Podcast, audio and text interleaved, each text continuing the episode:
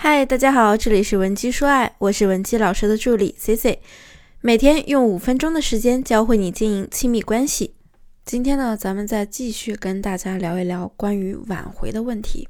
C C 认为呢，这个世界上啊，没有复合不了的男人，只有你用不对的方法。但是尽管如此，能够成功复合前任的人呢，还是很少。那为什么这个成功率这么低呢？因为啊，失败的人总是会不断的去追问原因，而缺少了去解决这个问题的方法，以及缺少了对心态的反省。复合呢，最重要的是什么呢？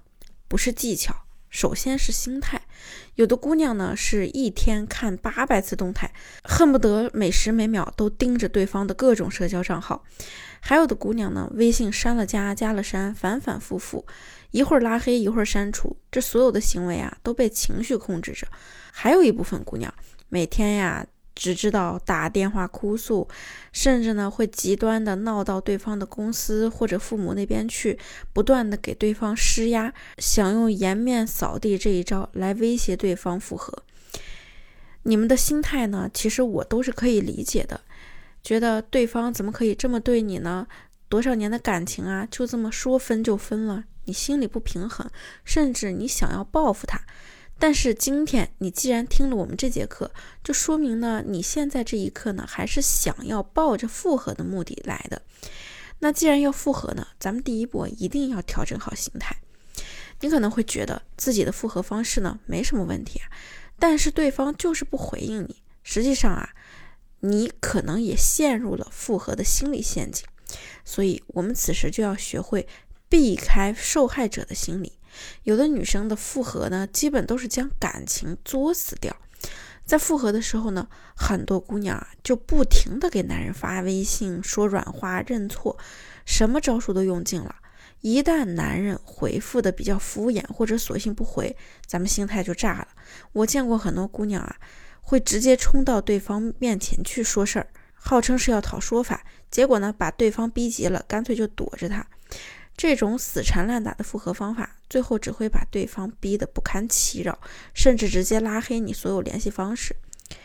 我知道，面对失去的挚爱呢，你失去理智也不是不能理解的。你越是怕失去呢，就越是会慌了手脚，内心的不安呢，会让我们做出很多不可复合的事。其实啊，面对分手呢，总是想尽一切办法，妄图让男友回心转意，是无可厚非的。但是越是这么做，男生呢就会越觉得你偏执不可理喻，还可能会产生逆反心理。而当女生不管做出种种改过自新的承诺，还是为男生付出，男生也会觉得你的承诺过重了，不切实际，甚至会认为你是为了复合感情才这么做的，而不是发自肺腑的认识到了自身的问题。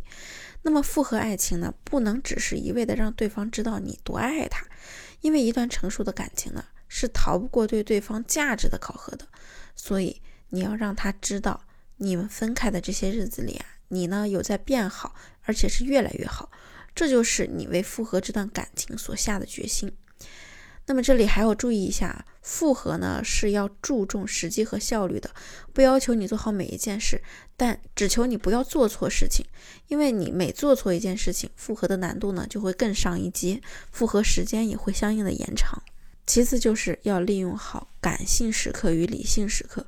你有没有这种感受？越是到了晚上呢，越是格外关注自己内心的想法。这个呀，在心理学上有一个说法，就是我们的心理呢会随着时间发生变化，即上午是理性时间，下午是感性时间。那现在处在复合阶段，你不妨多选在感性时间内去试探对方内心的真实想法，从而开展我们下一步的行动。最后呢？那就是我们要抓住邀约机会，复合前任的一个关键环节啊，就是邀约。合理的邀约呢，是提升感情浓度的关键，也是检验自己二次性的效果。提出邀约最重要的一点是合理化，你约人家的理由不能让他觉得呢很不舒服，如果能让他觉得好奇就更好了。其次呢，要降低你的需求感，不要一副我就是为了想复合我才约你的，目的性极强，会让对方感到压力。同时，无论对方答应与否，咱们都不要表现出强烈的兴奋和沮丧，这样呢会影响到我们后续的复合进程。如果说已经成功邀约了，那地点的选择就成了重点。这里呢，我还是要给大家两个约会的心理效应，麻烦大家记一下笔记。那第一个呢，就是吊桥效应。人们在过吊桥时啊，那种战战兢兢、心跳加快的速度，会被误认为是心动的感觉。例如，你可以带他去什么电视塔上观光啊，还有可以走一走吊桥、玻璃栈道等等。第二呢，就是黑暗效应。咱们呢可以把约会的时间尽量放在晚上，人在黑暗中呢就会产生一种不安感。但如果这个时候身边有人，这种不安感呢就会促使两个人的关系急速发展。如果说黑暗中有强光闪现，在一定程度上呢更可以增加亲密感。例如呢，咱们可以和他一起去篝火晚会，或者是去看烟花、看看夜景，都是很好的选择。除了上面这两个心理效应提供的约会场所，更重要的是呢。你对他的了解，他喜欢吃什么，喜欢去什么类型的店，尽量选择让对方感觉舒适且不吵闹的地点进行约会。毕竟呢，你们有一个良好的开端，才能安稳的和他进行聊天呀。针对类似的情况呢，C C 啊也为大家准备了很多万能的挽回话术。如果你想了解更多，也可以添加我们的微信文姬零七零，文姬的小写全拼零七零，发送你的问题即可获得一到两小时免费的情感咨询服务。